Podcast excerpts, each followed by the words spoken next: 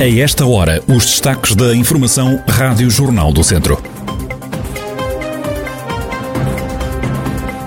Viseu está de luto. Morreu o presidente da Câmara vítima da Covid-19. O funeral de Almeida Henriques realiza-se esta segunda-feira e vai contar com a presença de Marcelo Rebelo de Souza. Arranca hoje a segunda fase de desconfinamento no país, com o regresso às esplanadas, escolas, museus e ginásios. Ainda neste jornal, o resumo do fim de semana desportivo na região.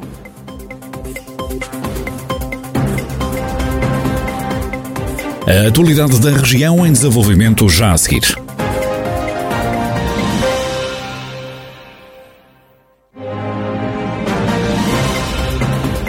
Noticiário Rádio Jornal do Centro, edição de Mariana Silva. Viseu está de luto. Morreu o presidente da Câmara, Almeida Henriques, foi vítima da Covid-19, tinha 59 anos. Faleceu no hospital de Viseu, onde estava internado há cerca de um mês. O funeral realiza-se esta segunda-feira e vai contar com a presença do presidente da República. O município decretou três dias de luto camarário. Hoje, a partir das quatro da tarde, a cidade vai despedir-se do autarca. A vice-presidente do município, Conceição Azevedo, explica o que está previsto passa por um cortejo motorizado pelas principais ruas da cidade, depois terá uma paragem aqui em frente à Câmara e também na, na Proteção Civil também vai parar, mas aqui na, na, na Câmara, onde se fará um, minu, um minuto de silêncio. E seguidamente depois segue para o, o cemitério de, de Abraveses, é um cemitério também pequeno, onde no máximo poderão estar 20, 30 pessoas, portanto é de facto muito reservado e vão estar também uh, as, as, as, entidades de segurança, portanto também a controlar tudo isto, porque tem que ser mesmo, não é? Porque nós temos que evitar que de facto haja uh, aglomerados de pessoas num período tão crítico. Depois, às seis e meia da tarde, acontece uma missa com lugares marcados na sede Viseu. Conceição Azevedo diz que esta é a cerimónia possível no momento que foi articulado com a família e com as autoridades de saúde. Tentámos pôr nesta, nesta homenagem todo o nosso sentimento, tudo aquilo que nos vai no coração, que ele merece para um homem grande, um homem com H grande, uma pessoa de uma humana, uma pessoa de uma grandeza não tem dimensão, não tem dimensão. E, portanto, um ser humano espetacular e uma pessoa que, que amava a sua cidade, como tanta vez o disse. Conceição Azevedo, vice-presidente da Câmara de Viseu, fala ainda numa perda para o Conselho e para o país e acrescenta que a maior homenagem que se pode dar ao autarca é dar continuidade ao projeto que ele tinha para Viseu. A morte de Almeida Henriques suscitou várias reações, desde logo de Marcelo Rebelo de Sousa, que numa mensagem no site da Presidência da República manifestou profundo pesar pela morte do autarca, que descreveu como um homem bom. O chefe de Estado aproveitou também para sublinhar que Almeida Henriques foi vítima de uma pandemia que é para levar a sério. Também o governo demonstrou um profundo pesar pela morte de Almeida Henriques. Num comunicado oficial, a ministra da Modernização do Estado e da Administração Pública e o secretário de Estado da Descentralização e da Administração Local recorda o autarca como um homem que dedicou a vida à causa pública e ao interesse nacional, seja como deputado na Assembleia da República, como secretário de Estado, seja como presidente da Câmara Municipal de Viseu e vice-presidente da Associação Nacional de Municípios Portugueses. Já o primeiro-ministro António Costa, nas redes sociais, escreveu que Almeida Henriques foi um defensor do poder local como pilar da democracia e sempre um lutador por Viseu e pelos vizienses. Do lado do PSD, o partido e o líder Rui Rio referiram-se a Almeida Henriques como um autarca dedicado, manifestando grande consternação e sentido pesar pela morte do presidente da Câmara Municipal de Viseu. O presidente da distrital do PSD, Pedro Alves, fala numa perda irreparável é sobretudo uh, uma perda de um, de um, companheiro, de um amigo que ao longo de muitos anos uh, travou uh, muitas lutas, seja ao nível político, seja na defesa dos interesses dos empresários aqui da nossa região.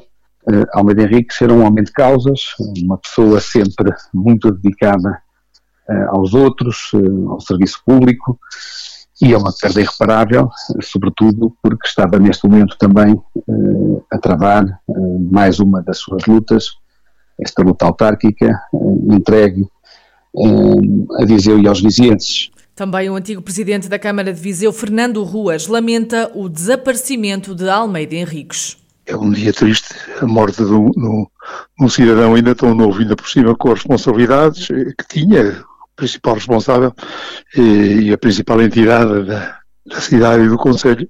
Eu acho que a, a saída de um autarca nestas condições é sempre uma perda. Não há muitos casos em Portugal em que autarcas tenham morrido no exercício de funções, mas é, é, mas é sempre é ao meio do.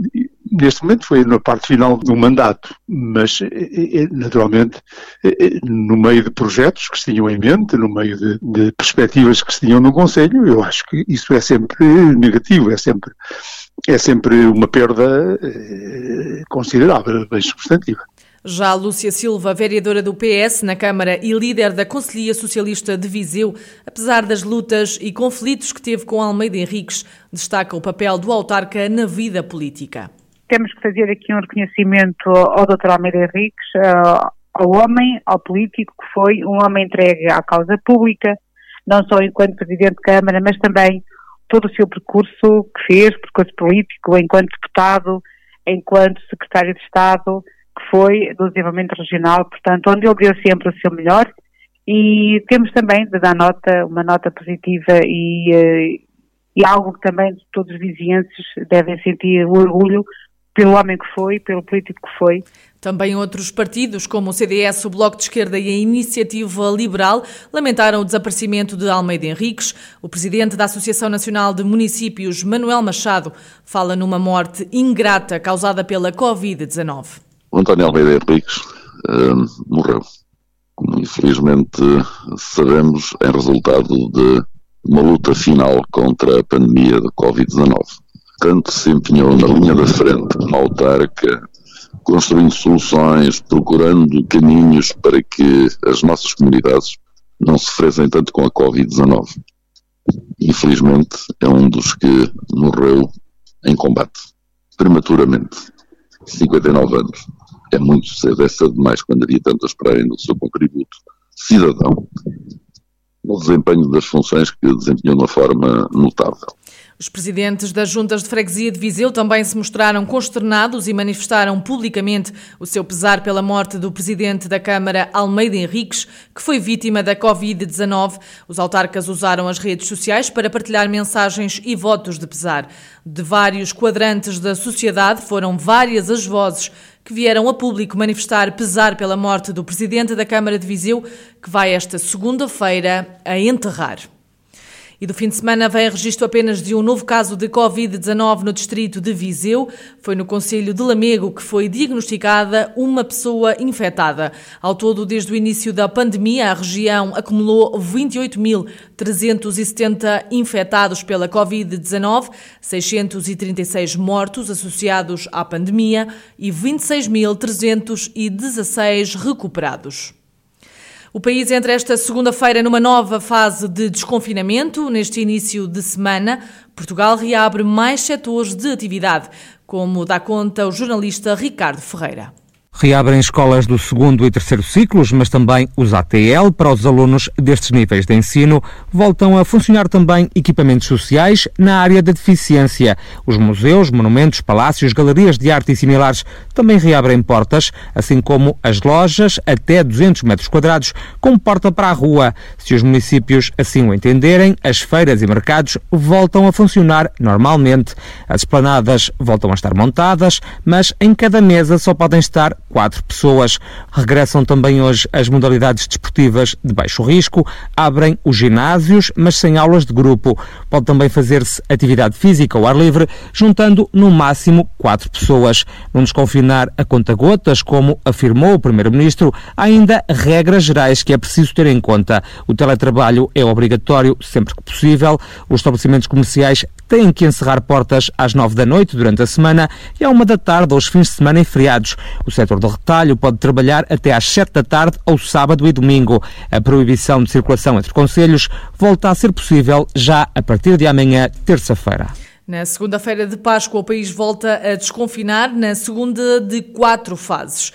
Esta segunda-feira, então, reabrem as esplanadas dos restaurantes e é a segunda fase do plano de desconfinamento traçado pelo governo. Paulo Pinheiro, responsável por um restaurante da cidade de Viseu, refere que a reabertura é tardia, mas que mais vale agora do que nunca. O empresário descreve um período difícil de quase três meses de portas fechadas. É tardia, mas pelo menos é melhor agora do que nunca. É melhor agora do que mais tarde, mas é, é tardia, lógico. O prejuízo foi grande, o impacto na nossa estrutura foi grande, mas temos que aceitar as decisões e, e pronto, e para a frente. Estamos a falar de prejuízos na que ordem, Paulo? Já é possível quantificar? Nós nem sequer abrimos para o bem, estamos fechados a 100%, estamos em layoff total. Estamos a falar de um prejuízo de dois meses e meio total, quase três meses, não é? Em que tivemos completamente fechado, nem, nem take away fizemos. Aproveitamos para fazer uma remodelação no restaurante, fazer uma remodelação na cozinha, na esplanada, fazer uma esplanada mais atrativa, mais acolhedora, mais confortável, mais bonita. Paulo Pinheiro, empresário do setor da restauração e a reabertura de portas que acontece esta segunda-feira na segunda fase do plano de desconfinamento. E os alunos do segundo e terceiro ciclos regressam também hoje às escolas no arranque desta segunda fase. A diretora do agrupamento de escolas de Sátão, Helena Castro, explica que as regras na reabertura não vão mudar. Vai ser igual às anteriores, portanto, as crianças regressam à escola com as regras que estavam já instaladas desde o início do ano letivo e penso que até vão regressar com gosto e com alegria porque já estavam todos bastante cansados das atividades feitas em casa. Isto testemunhado pelos pais e por eles próprios. Está tudo preparado, até temos mais pessoal, na nossa escola até vamos ter mais pessoal assistentes operacionais do que tínhamos do ano. As regras de higiene e segurança está tudo garantido. Vai-se iniciar um novo processo de testagem dos alunos e dos professores, só docente e não docente, a partir do dia 5 de abril e até ao dia 9 a primeira fase, depois vai haver uma segunda fase a partir do dia 19 de abril. Portanto, penso que está tudo organizado para que as coisas corram bem. Alunos do segundo e terceiro ciclos estão hoje de volta às escolas, três semanas depois de os estudantes do primeiro ciclo terem regressado às carteiras. E a partir desta segunda-feira volta a pagar-se para estacionar nas ruas do centro de Viseu.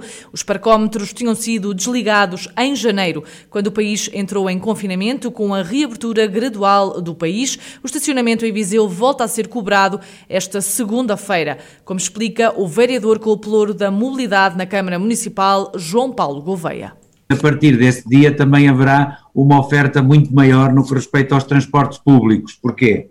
Porque vai haver a reabertura de uma parte de escolas e, portanto, no momento em que nós temos um reforço de uh, transporte público, importa de imediato, uh, enfim, corrigir a trajetória normal dos movimentos da cidade, de forma a que a partir daí o próprio concessionário, se repararam, está neste momento a acabar as pinturas azuis uh, no terreno. Por outro lado, também há um concessionário que tem timings para serem cumpridos e, portanto, uh, e por isso a Câmara acabou por patrocinar, entre aspas, o estacionamento durante este período de confinamento, uh, que de alguma forma agora temos que redirecionar nesse sentido.